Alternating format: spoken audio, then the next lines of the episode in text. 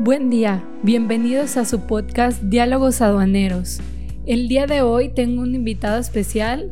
Me acompaña Carlos Robles de la firma Navarro Medini Castro, en donde vamos a hablar de un tema muy interesante que son las facultades de comprobación. Bienvenido, Carlos. ¿Qué tal, Atsiri? Buen día, muchas gracias por la invitación. Bueno, para comenzar, me gustaría eh, que nos comentaras cuáles son las facultades de comprobación que tiene la, autoridad para poder, eh, digamos, auditarnos, si se puede decir así. Claro que sí.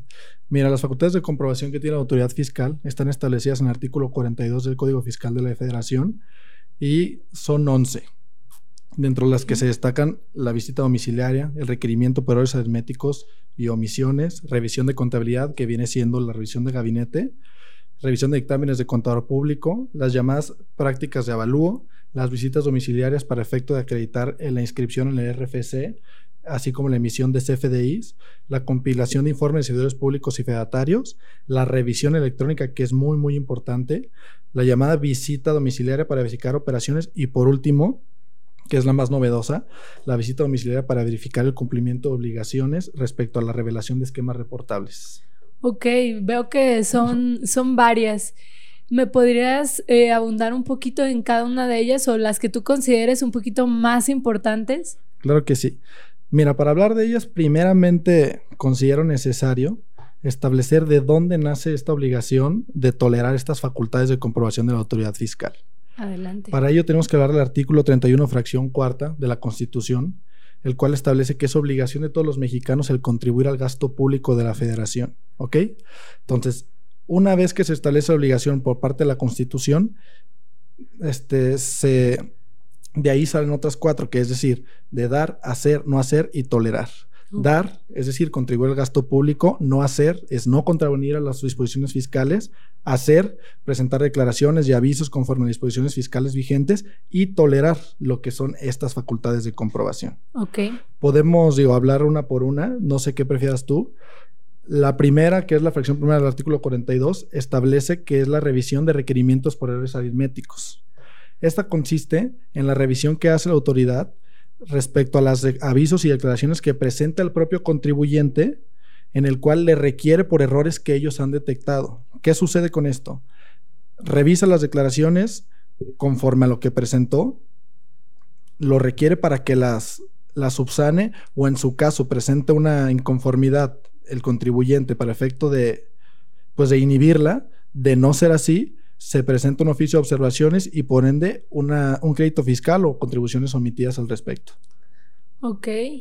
Eh, no, sí, dime, ¿qué me haces? No, no, no, adelante, adelante. Ah, eh, lo que iba a comentar es que esto también, entonces quiere decir que si en nuestra contabilidad tenemos algún error, eh, la, la, autoridad puede, digamos, mandarnos un requerimiento para que subsanemos esto o en su defecto, pues nos podría imponer un crédito fiscal. Es correcto, así es. Bueno, es necesario también establecer que el sistema fiscal mexicano se basa en la autodeterminación. ¿Qué quiere decir la autodeterminación? El propio contribuyente, al estar en el hecho imponible de la norma, mediante el cual tiene que pagar impuestos, lo declara la autoridad y a su vez paga. Una vez que el contribuyente hace esto, la autoridad, con base en los datos que tiene, que el propio contribuyente le envió, revisa si hay errores. Si hay errores, es cuando sucede esta revisión. Que pasa lo mismo en comercio exterior, o sea, tú me estás hablando, digamos, de la contabilidad, que nosotros mes a mes la presentamos, pero en temas de comercio exterior es el pedimento lo que presentamos cada que hacemos un despacho de mercancías y es el, mismo caso. Nosotros autodeterminamos con ayuda, por supuesto, de la agente aduanal las contribuciones que debemos de pagar, las pagamos y solo en el caso de que la autoridad detecte algún tipo de error, pues sería cuando vendría esta comprobación. Es correcto, así es, digo, por lo que hace esta facultad. Seguimos con la facultad que establece la fracción segunda, que es la revisión de gabinete. Esta revisión es muy, muy importante por esta facultad, porque establece, más bien estriba en revisar al contribuyente, responsables solidarios, terceros con ellos relacionados respecto al cumplimiento de las obligaciones fiscales. ¿Qué sucede con esto? La autoridad tiene la facultad de realizar esta, esta revisión perdón, en su domicilio, del, el domicilio del propio contribuyente, en la oficina de la propia autoridad o mediante buzón tributario. la autoridad no gana nada haciendo esta facultad en el domicilio. ¿Por qué? Porque no tiene, no puede hacer, no podría hacer las veces que hacen la visita domiciliaria, es decir, no puede entrar al domicilio del contribuyente, por lo que siempre hace este requerimiento para que sea revisado en la oficina de la propia autoridad. Lo requiere por contabilidad, documentos informes que tiene, que tiene obligación de tener el contribuyente, pero sin, sin que sea tan invasivo como en el caso de la visita domiciliaria. Este oficio, esta facultad empieza con el oficio de requerimiento de información y documentación. A su vez, el contribuyente acude a, las oficinas de la propia autoridad a presentar la documentación requerida y como consecuencia de eso, la autoridad determina o no que, está incumpliendo con sus obligaciones fiscales. En caso de que determine que sí se incumplió con sus obligaciones fiscales, presentará un oficio de observaciones, el cual el propio contribuyente puede este, no, atacarlo, si es cierto, no atacarlo, pero tratar de desvirtuarlo mediante un procedimiento llamado inconformidad. Un escrito sencillo mediante el cual se pueden aportar pruebas, alegatos respecto a lo que la, propia autoridad le está este, fincando al contribuyente. De no desvirtuarlo, se va a emitir un crédito fiscal en una resolución de liquidación, el cual va a tener como consecuencia, uno, contribuciones omitidas, o eh, inclusive puede derivar en, comisión de delitos fiscales. Ok. Este, esta visita, no, no esta visita, perdón, este, esta revisión de gabinete tiene un plazo para terminar de 12 meses, con dos excepciones. La primera de 18 meses en tratándose de sistema de personas que se dedican al sistema financiero y la segunda cuando se trata de revisiones aduaneras y que solicite información a autoridades fiscales aduaneras de otro país, cuyo plazo será de 24 meses. Que sería, me imagino, por ejemplo, en el caso de que nosotros exportemos una mercancía, declaramos eh, un certificado de origen, la autoridad, vamos a decir, lo equivalente de Secretaría de Economía en Estados Unidos, requiere, o sea, pide ayuda a Secretaría de Economía para hacer esta revisión de que efectivamente nuestro producto cumple con, eh, digamos, las características para ser considerado como originario y en este caso serían los 24 meses para darles un ejemplo. Es correcto, es correcto. Digo, por, por toda la, comunicación que habrá entre, entre gobiernos de, extranjeros, en este caso, que, digo, como tú bien sabes, no es tan rápido que digamos. Sí, no. Este, Pasamos a, la fracción tercera, artículo 42, el cual establece la visita domiciliaria. Sin duda alguna, la visita domiciliaria es la facultad más invasiva que hay en contra del propio contribuyente. ¿Por qué? Porque establece una excepción a la violación de inviolabilidad del domicilio. ¿Ok? Ok. ¿Qué sucede con esto? La autoridad se apersona con un oficio, con un oficio el cual, que ordena una visita domiciliaria, requiere al contribuyente por documentación e información que está obligado a, conservar en su contabilidad, pero tiene derecho a pasar a su domicilio. Por lo mismo, este, el párrafo décimo sexto de la Constitución, en, perdón, el párrafo décimo sexto del artículo 16 constitucional establece que esta visita domiciliaria tiene que cumplir con todas las este, reglas que cumple el cateo. Es decir, este, establecer expresamente en la orden de visita los objetos que se buscan, obligando a la autoridad a emitir actas circunstanciadas de cada uno de los hechos que se susciten en la, propia visita, la designación de dos testigos que tienen que estar presentes todo momento y cumplir con, todo, con todos esos requisitos. Ahora bien, e, es, necesario mencionar esto. cuando la autoridad este, presenta esta visita domiciliaria y requiere al contribuyente para que designe dos testigos, muchos contribuyentes tienen el error de pensar que los testigos es, es una mera formalidad y no, no lo es.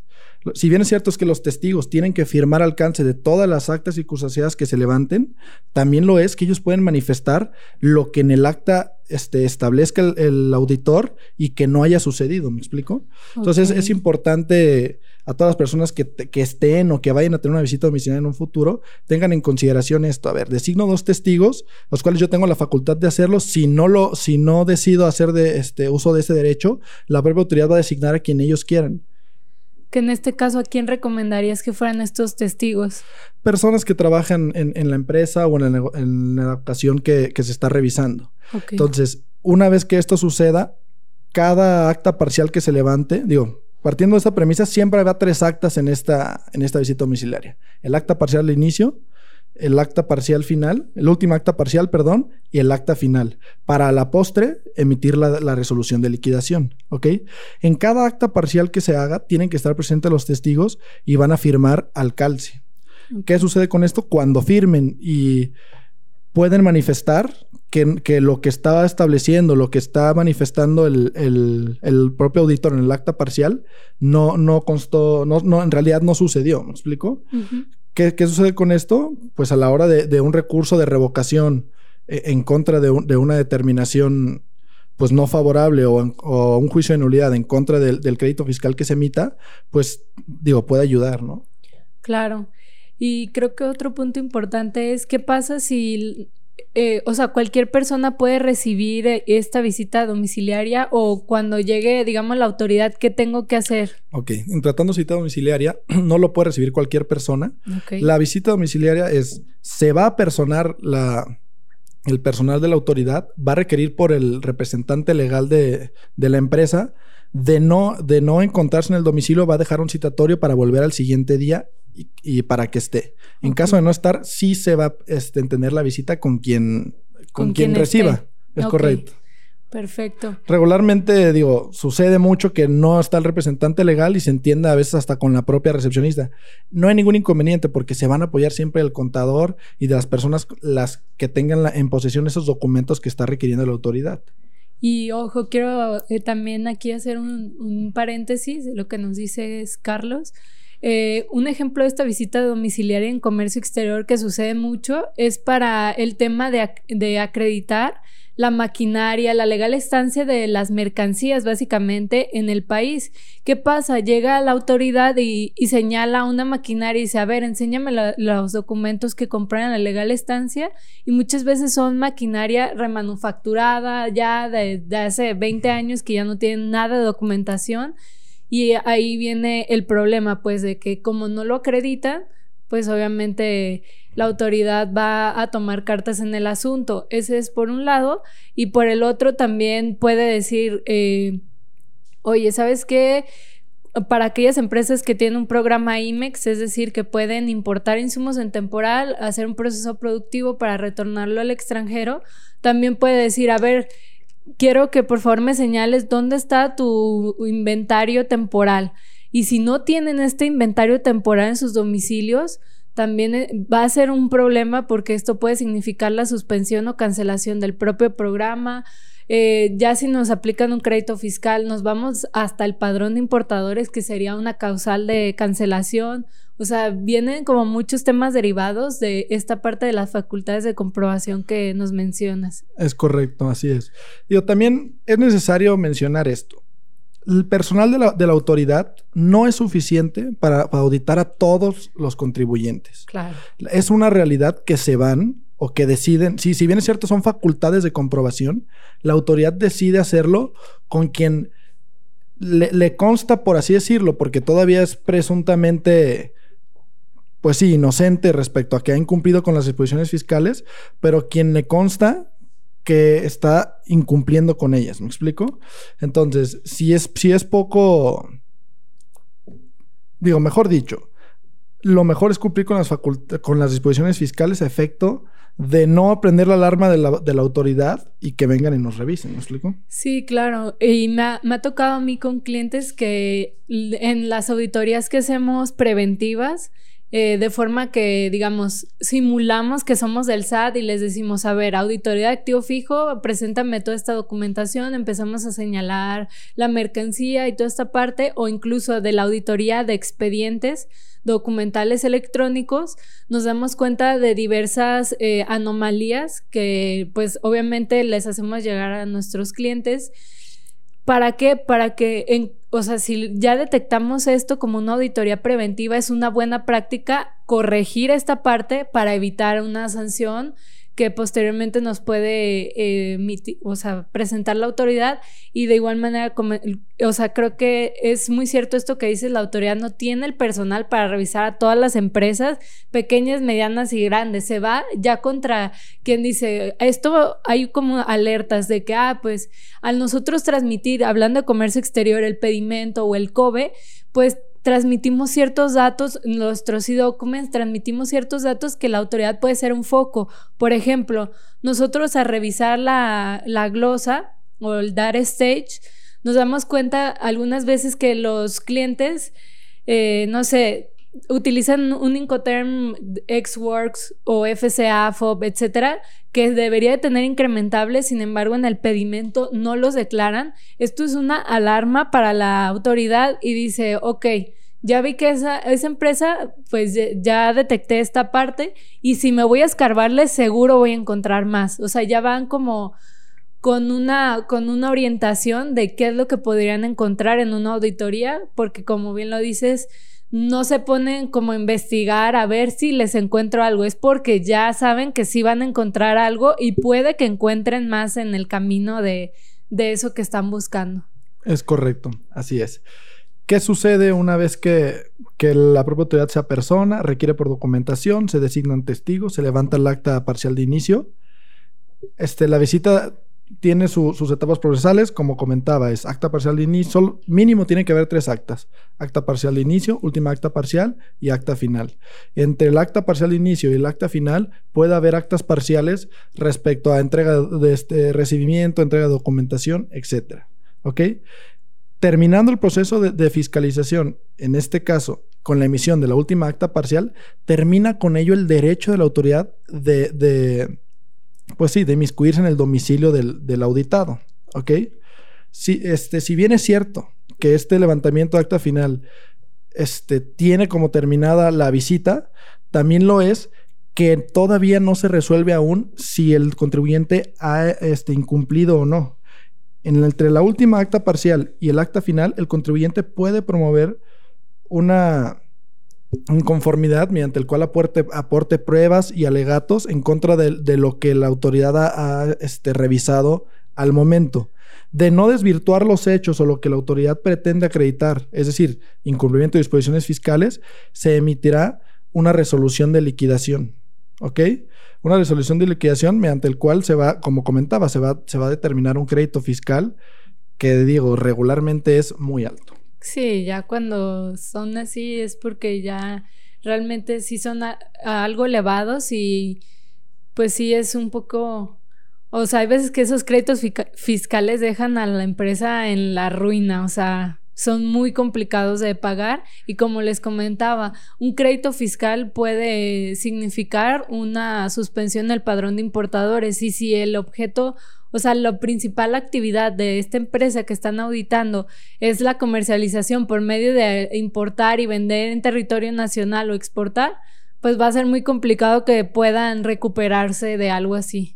Claro, digo, pues esa actividad preponderante. Si les quitan esa autorización, olvídalo. ¿Qué pasa con esta visita domiciliaria? Los plazos para terminar la misma son de 12 meses. Para concluir, eh, contados a partir de la última, de la primera acta parcial de inicio y de la última acta parcial. ¿Ok? A partir de esos 12 meses, la autoridad, a partir de que termina la, el última acta final, es decir, que se levanta, perdón, la autoridad tiene seis meses para emitir el crédito, el crédito fiscal. Ahora bien, esos 12 meses, hay dos excepciones, como comentaba anteriormente, con la revisión de gabinete, 18 meses en tratándose del sistema financiero y 24 meses en aquellos casos en que las autoridades fiscales, como ya comentamos, soliciten informaciones este, a las autoridades fiscales y aduaneras en el extranjero. Ok. Perfecto. E iba, iba a preguntarte algo.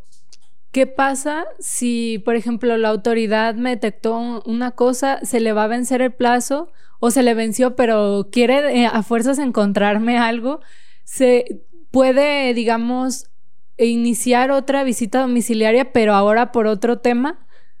Mira, por otro tema sí podría hacerlo, por el mismo objeto y por el, mismo ejercicio. Si, si vencido el plazo, es decir, pasado los 12 meses, no ha terminado o no ha emitido la última acta este, parcial, hay un criterio de la Corte el cual establece que ya no va a poder este, seguir o iniciar otra visita domiciliaria, pero sí puede este, iniciar, un, por ejemplo, una revisión de gabinete o otra ah, facultad de comprobación, porque lo que busca proteger el, extenderse del plazo es la inviolabilidad en el domicilio. pero no el que ya no te puedan hacer una revisión. Entonces es muy importante, si bien es cierto, es muy lamentable ese criterio de la autoridad proteccionista del fisco, pero pues digo, el criterio está y es necesario siempre cumplir con las, con las disposiciones fiscales, ¿no? Va. Perfecto.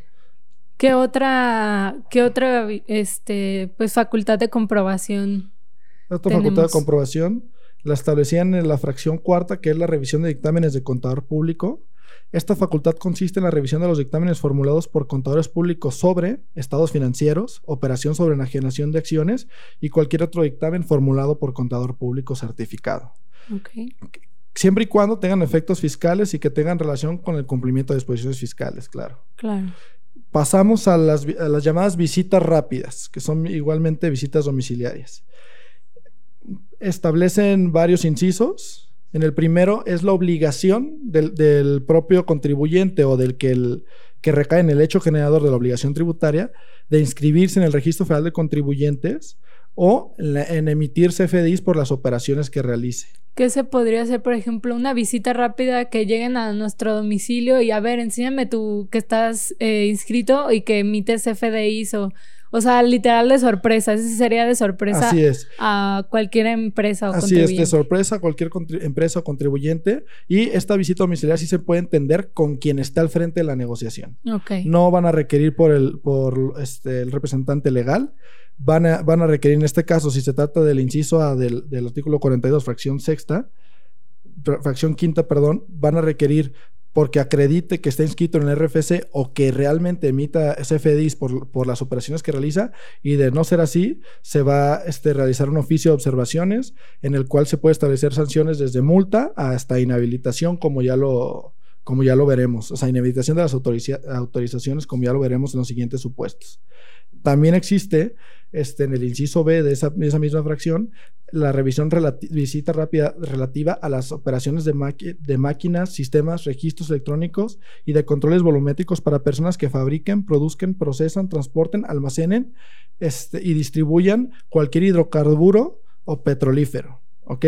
Entonces va a ser lo mismo, van a requerir por estos, por estos datos, de no ser así, se van a emitir las sanciones a que, a que haya lugar o en su defecto, este, remover las autorizaciones que tengan para comercializar este tipo de productos. El siguiente inciso, que es el C, establece el cumplimiento de disposiciones que establece la obligación de, pagar, de pegar marbetes y precintos en, en las bebidas alcohólicas. Como todos hemos visto, este, las bebidas alcohólicas cuentan con un marbete, el cual tiene un holograma, este, seguridad, emitido por la Secretaría de Hacienda y Crédito Público. Y cuando la autoridad se presenta en estas negociaciones que se dedican ya sea a comercializar o, vender estos productos, digo, o, crear estos productos, pues va, a requerir porque los marbetes obviamente estén foleados, este, sean fidedignos, así como que tengan el precinto, es decir, que estén sellados. En dado caso de que sean negociaciones que se dediquen a la venta de alcohol, este, de bebidas alcohólicas, acreditar también la destrucción de esas, de esas botellas, porque no, no se pueden conservar este, vacías. Como ya sabemos, mucha gente las rellena y las vuelve a comercializar. Este, seguimos con el siguiente inciso, que es relativo al cumplimiento de código de seguridad de las cajetillas de cigarros. Igual, la autoridad este, comparece, revisa que realmente sean fidedignos esos códigos de seguridad y de no ser así, emite las sanciones. La, siguiente respecto a, cuestiones aduanales, que es la revisión de documentación y mercancía de procedencia extranjera para acreditar la legal posesión, propiedad, estancia o tenencia de esa, de esa mercancía, como ya lo habías comentado. ¿Qué sucede si no se acredita esto? Inicia el, famoso PAMA, que es procedimiento administrativo en materia aduanera, el cual puede tener como consecuencia emitir sanciones o remover autorizaciones o patentes que tenga el, contribuyente revisado. Así es, eh, abundando un poquito en esta parte, creo que es muy importante siempre tener a la mano e identificados, eh, digamos, la mercancía, primero la temporal de la definitiva para aquellas empresas IMEX y, y aquella maquinaria o herramienta, etcétera. También es importante identificarla y saber dónde están los, los pedimentos, o designar, digamos, un encargado y en caso, porque me pueden decir, oye, sí, pero ¿qué pasa? Es que eh, yo a lo mejor importé esta maquinaria hace 50 años, ya realmente ni siquiera la uso, pero ahí la tengo porque pues no la tiro, ahí nomás está. Bueno, yo le recomendaría una, o sea, de plano, digamos, destruirla Dos, si la vas a seguir utilizando, o sea, si sí hay un uso para eso, entonces sí sería importante eh, regularizarla. Hay un pedimento que se llama A3, es la clave A3, en donde podemos regularizar toda aquella mercancía que no tenemos cómo comprobar eh, de dónde la obtuvimos. Este. Entonces es muy importante esta parte para en caso de una, una visita rápida o domiciliaria podamos acreditar que sí tenemos la legal eh, estancia y posesión de dicha mercancía. Es correcto. Seguimos con el último inciso, que es de los más importantes, considero yo, y que es la revisión. Es una visita rápida, pero respecto a la revisión del cumplimiento de disposiciones para el aprovechamiento de autorizaciones, concesiones, padrón, registro o patentes en materia aduanera y comercio exterior que el propio SAT este, autorice. Va, en este caso van a revisar directamente a quien tenga esa autorización o ese patente y de no cumplir con las disposiciones a que establece o a que tiene obligación conforme a la ley aduanera y conforme a las disposiciones fiscales vigentes, les será, será removido y aparte tendrán una multa muy, muy considerable. Entonces hay que tener en consideración que es muy importante cumplir con todas y cada una de las posiciones que mencionamos anteriormente. Esta orden de visita debe de cumplir con lo mismo, con las mismas este, formalidades que establece la orden de este, la visita domiciliaria esta visita se llevará a cabo en el propio domicilio del contribuyente y a diferencia de, de, la visita domiciliaria, esta visita puede entenderse, como ya se comentaba, con quien está al frente del establecimiento. Una vez levantada el acta final, el contribuyente contará con tres días para promover escrito de inconformidad en el cual apruebe este, pruebas y alegatos para desvirtuar las observaciones que tenga la autoridad y de no, de no desvirtuarlas, la autoridad tendrá un plazo de seis meses para emitir la resolución de liquidación, en el cual se fingen las sanciones, multas, clausuras o, como ya comentábamos, pérdida de autorizaciones cuando eso proceda. Ok, eh, muy bien. Hasta ahorita llevamos, me parece que cuatro, ¿verdad? Este sí, cinco. cinco, perfecto. ¿Me puedes comentar cuál es la que sigue para hablar un poquito más de... Sí, claro que sí. La que sigue es la de práctica de avalúos. Esta, esta, facultad es muy importante en materia aduanera porque estima eh, en, que la autoridad va a verificar de manera física los bienes, incluso durante su transporte, para obtener constancia de costo y aplicar el procedimiento de presunción en un momento dado o el procedimiento administrativo de ejecución, se practicará para obtener un valor comercial por expertos en la materia del bien o de la mercancía que se esté revisando y como consecuencia de esto los avalúos, una vez practicados, los avalúos tienen una vigencia de un año. Ok. Creo que ahorita que mencionaste el transporte es importante comentar quiénes, o sea, si yo tengo mercancía que extranjera, o sea, de procedencia extranjera, ¿quiénes podrían eh, llegarme a auditar, por así decirlo, o sea, requerirme la documentación si yo voy en mi transporte? Si tú vas en tu transporte, bueno, vamos, vamos poniendo un supuesto en realidad. Si el transporte todavía está en la aduana, pues obviamente quien puede ah, hacerlo es la, autoridad, aduanera, ¿ok? Pero si... En carretera federal. En carretera federal, vamos a decirlo, puede ser la propia, el propio este, SAT, porque también tiene esas facultades, o inclusive las autoridades de los estados, porque celebran convenios de colaboración administrativa para verificar este, la, legal posesión de esa, de esa este, mercancía. Entonces, puede ser cualquier autoridad fiscalizadora en tratándose de revisión de, pues sí, de cuestión, de cuestión fiscal, pero también si hay un proceso criminal en el cual se esté investigando al respecto, pues cualquier autoridad lo pudiera solicitar, ¿me explico? Y también, si, si, la mercancía está en tu posición y puedes acreditarla, pues no está de más enseñárselo a quien te lo está diciendo. Ya si, si una autoridad que no tiene facultad para emitir una sanción al respecto, pues ya se, se puede impugnar pero de entrada, para evitarse un problema, pues a quien sea, a cualquier autoridad hay que mostrárselo. Ok, perfecto.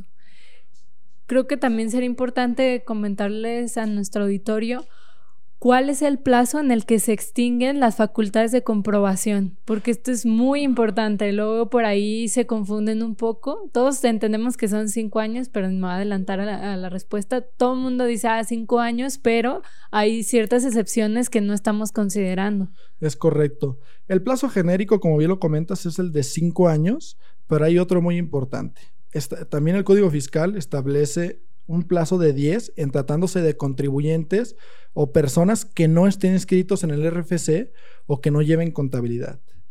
no que no lleven contabilidad, más bien que no estén inscritos en el RFC. Ok, pueden estar inscritos y no llevar contabilidad, aún así son cinco años, pero sobre todo eh, eh, existe un, un, tabú respecto a, oye, pues son cinco años, ¿por qué me están revisando? Sí, pero nunca te has inscrito en el RFC. Entonces son diez, hay que tener mucho cuidado con eso.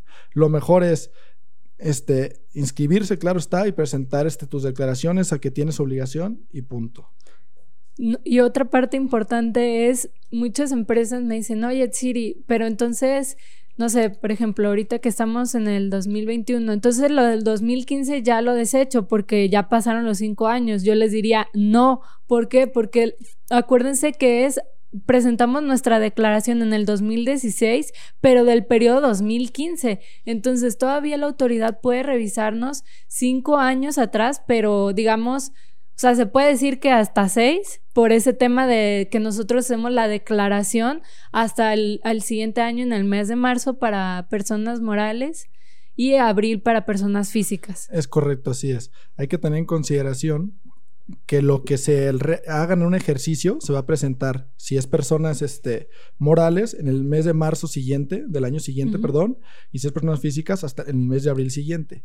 Ahora bien, los cinco años, digo, para no revolver, los cinco años son a partir de que se presenta una declaración, aunque sea complementaria. Ah, eso también es súper importante. es correcto. Se presenta una declaración complementaria respecto a una cuestión suscitada así en el 2020, pues es a, partir de esa última declaración este, complementaria es cuando van a empezar a computar el plazo de la prescripción de cinco años. Es decir, si nosotros, por ejemplo, hicimos una declaración complementaria del 2014, pero la hicimos en el 2020, tenemos que seguir guardando todo ese 2014 hasta que no, hasta digamos 2025. Es correcto, así Prácticamente, porque hicimos esta declaración complementaria. Y adicional, este, también creo que es importante, eh, pues digo, ya saben que la parte de la contabilidad, eh, contabilidad electrónica tiene que conservar sus expedientes aduaneros y muchísimo ojo. Me van a decir, oye, Siri, pero no sé, la, maquinaria que ya tiene 20 años, entonces ya, ya, ya puedo destruirlo. No, recuerden que para activo fijo, maquinaria o este tipo de, de, digamos, mercancía o productos, es necesario conservarlo en el, hasta el último día que esa mercancía esté en nuestra posesión, en nuestra empresa, o sea, en nosotros. A, todo ese tiempo tenemos que conservarla. Si yo la haya comprado en el 2000, no importa. Es correcto, así es, tienes toda la razón. Este, esta obligación es muy importante porque como tú bien ah, este, comentas, oye, ya pasaron cinco años, ¿puedo deshacerme de esa documentación? No, porque forma parte del activo fijo de la empresa. y si bien es cierto, ya con los años se depreció, ya se dedujo conforme este, en la contabilidad, también lo es que todavía lo conservo. Entonces, en, dado caso, una revisión por parte de la autoridad fiscalizadora, pues es necesario acreditar también la, la legal posesión. Así es. Muy bien. Pasamos a las revisiones electrónicas. Las revisiones electrónicas este, se practican vía buzón tributaria a los contribuyentes, responsables solidarios y los terceros con ellos relacionados, al igual que todas las facultades que ya hemos mencionado. Esto es con base en el análisis y documentación que la propia autoridad tiene del contribuyente, porque está la obligación de presentar contabilidad electrónica eh, conforme, al, sistema de autodeterminación en el que vivimos en México y con base a esa información la, propia autoridad revisa y requiere al contribuyente por omisiones que ha detectado. Tiene su origen una discrepancia surgida tanto en contabilidad como en la emisión de CFDIs. Asimismo, también se basará en cualquier información de la que tenga conocimiento la autoridad fiscal, no solo la, de la que este, el propio contribuyente presente vía electrónica.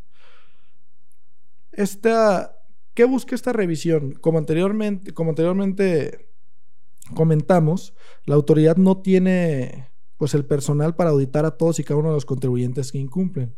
Es por lo anterior que se creó la famosa revisión electrónica, la cual por medio de, pues sí, un sistema automatizado del de la propia autoridad establece las discrepancias que se pueden suscitar en la contabilidad y requiere al contribuyente por documentación para hacerlo ver su error y en efecto que cumpla o o se ponga al día con sus disposiciones fiscales. ¿ok? Se debería vía buzón tributaria. ¿Qué sucede con esto? Inicia con, un requerimiento de la autoridad tributaria de, documentación y una resolución provisional en la cual establece las disposiciones que se han incumplido y el, pues sí, el posible crédito fiscal que se pudiera emitir. Estos, estas observaciones se pueden atacar por, por medio de una inconformidad y documentación si no se pueden desvirtuar este, o, el contribuyente, una vez iniciada esta, esta visita, se puede autocorregir pagando la preliquidación, que es decir, sería el 20% de la liquidación actualizada por concepto de multa y la, liquidación que, la propia autoridad ha, este, ha emitido. De no, de no ser el caso, de no tener pruebas para aportarlo, este, de no tener pruebas para desvirtuar esas observaciones, pues lo mejor es, es este, acogernos a este, a este beneficio. Esto es pagar el 20%, como ya se comentó, y pagar la preliquidación. De poder desvirtuar las observaciones, pues presentar toda la documentación necesaria para efecto de, este, desvirtuar la vaya redundancia. Muy bien. Eh, ¿Qué medios de defensa tenemos para si ya me si ya me fincaron un crédito fiscal, ya estoy frito o todavía puedo hacer algo? No, todavía se puede hacer algo. Primeramente se puede promover un recurso de revocación ante la propia autoridad, perdón, de conocimiento. Pero, pues digo, la autoridad es juez y, en el que la autoridad es juez y parte. La realidad es que siempre resuelven en contra. Claro. hay sus excepciones. Y en contra de esa determinación del, del recurso de revocación, se procede el juicio de nulidad ante el Tribunal Federal de Justicia Administrativa. ¿Qué sucede con esto? Cuando el contribuyente promueve, cuando, cuando se emite la resolución de liquidación y por, por con ello el crédito fiscal, es optativo para el contribuyente el recurrirlo vía recurso de revocación. ¿Por qué es optativo? Porque, digo, como comentábamos, la autoridad es juez y parte. Si puede saltárselo sin ningún inconveniente y acudir directamente al, juicio eh, de nulidad ante el, Tribunal Federal de Justicia Administrativa, pero eso no, ello no interrumpe las facultades económico-coactivas de la autoridad. Es decir, la autoridad, aunque esté subyudice, es decir, pendiente de litigio, este, ese crédito fiscal que nosotros impugnamos vía juicio de nulidad, la autoridad va a requerir y va, eh, va a este, requerir de su pago. No se, no se suspende ese procedimiento. Solo se puede suspender si se, si se garantiza el crédito fiscal. Esto conforme al artículo 141 del Código Fiscal de la Federación, el cual establece diferentes garantías, tanto de fianza, esté pagando el propio crédito fiscal, etcétera. ¿Qué sucede con esto? Pues dice el contribuyente, a ver, es absurdo que quiero que se suspenda. Ok, pague. Pues es absurdo, ¿no? Sí, claro. O sea, pague y, después este y después vemos. Sí, después vemos. Pues claro, para la autoridad. Pero no, lo ideal es o pagar una fianza o promover el recurso de revocación y en ese inter juntar dinero o ver qué se puede hacer para, para efecto inclusive de este, de, ofrecer una fianza en, el juicio de nulidad o en su defecto pagar. Y, y si ya en el juicio de nulidad vamos a decir que resuelven en contra del contribuyente, ¿hay todavía otra opción o ya ahora sí estamos fritos? Sí, sí hay otra opción, se puede promover amparo directo. Este, eh, una vez instaurado el juicio de nulidad y resuelto este, el contribuyente, si no obtiene una resolución favorable, puede promover amparo directo en contra de la sentencia emitida por el Tribunal Federal de Justicia Administrativa. De, no, de obtener una resolución favorable, la autoridad puede emitir este, un recurso de revisión fiscal. Ambos los va a resolver un tribunal colegiado en materia administrativa. Entonces, es, este, muy usual que siempre se vaya a todas las etapas procesales. Esto es juicio de amparo directo, ya sea porque este, perdió el contribuyente o no tuvo una resolución favorable, o revisión fiscal si la autoridad no, está, no obtiene una resolución favorable. Y ese ya sería el último recurso. Ya si perdemos eso como contribuyentes, ahora sí ya pues sería pagar. Es correcto, así es. Desafortunadamente, ¿verdad? No, pero en todo eso a lo mejor suena rápido, pero yo creo que se lleva años, o sea. Sí, sí, sí, es un proceso, Dios. Es un proceso un poco tardado, podría decirte que en un juicio de nulidad aproximadamente año, año y medio y un juicio de amparo igual otro año. Pero, Sin contar el COVID ahorita que está un poquito más lento todo. Es correcto, pero tiene sus asegúnes, así es. Ok. Pero, digo, e, es necesario comprender eso, porque muchos contribuyentes dicen, ok, no pasa nada. Promuevo un juicio de nulidad en contra de esa resolución de liquidación, es decir, contra el crédito fiscal, y la autoridad no me va a cobrar. No, te va a cobrar este, tiene, una vez que se emite el crédito fiscal, tienes un tiempo para, para pagarlo, si no, que es, que es, de 30 días. Si no lo pagas, la autoridad va a este, utilizar sus facultades económico-coactivas y va a requerirte por ese pago de la contribución, pudiendo embargar este, bien, este, bienes para garantizar ese, ese crédito fiscal o inclusive la intervención de caja, que es muy importante. Entonces hay que tenerlo en consideración. Ok, bueno, pues ya se nos está acabando el tiempo. Todavía hay varios temas pendientes que, que necesitamos abordar. Esperen, yo creo que una segunda parte, porque sí nos faltaron algunas facultades de comprobación y también de, digamos, ya estrictamente en, en derecho aduanero o en comercio exterior, pues explicarles un poquito más de estas facultades, cuándo se presentan y toda esta parte, el PAMA. Hay todavía ciertas cosas que necesitamos explicarles un poquito más, pero eh, por el tiempo se nos está yendo. Sin embargo, pues va a haber un, segundo episodio para que lo escuchen. Les agradecemos, te agradezco Carlos tu asistencia. y pues bueno, ya saben, siempre recomendamos acercarse con los expertos, o sea, por ejemplo, si tienen un tema, un tema fiscal, vayan con un abogado fiscal. Si es un tema fiscal aduanero, pues sí traten de buscar una firma que lleve esas dos áreas o dos abogados que trabajen en conjunto porque lo que no ve a lo mejor la parte de comercio exterior lo puede ver la fiscal, el contador y pueden hacer un buen team. Es correcto, así es. Sí es necesario este, llegarse de personas expertas en la materia para evitar todo este tipo de sanciones que ya hemos comentado y que inclusive los créditos fiscales, digo, para cerrar con esto, pueden hasta, hasta rebasar en, la contribución que, que en su momento se va a haber pagado. Así es. Pues muchas gracias Carlos y pues ya saben, pueden seguirlos en las redes sociales de Navarro Medina y Castro, a nosotros en las redes de Pepper and Salt y pues cualquier cosa estamos a sus órdenes.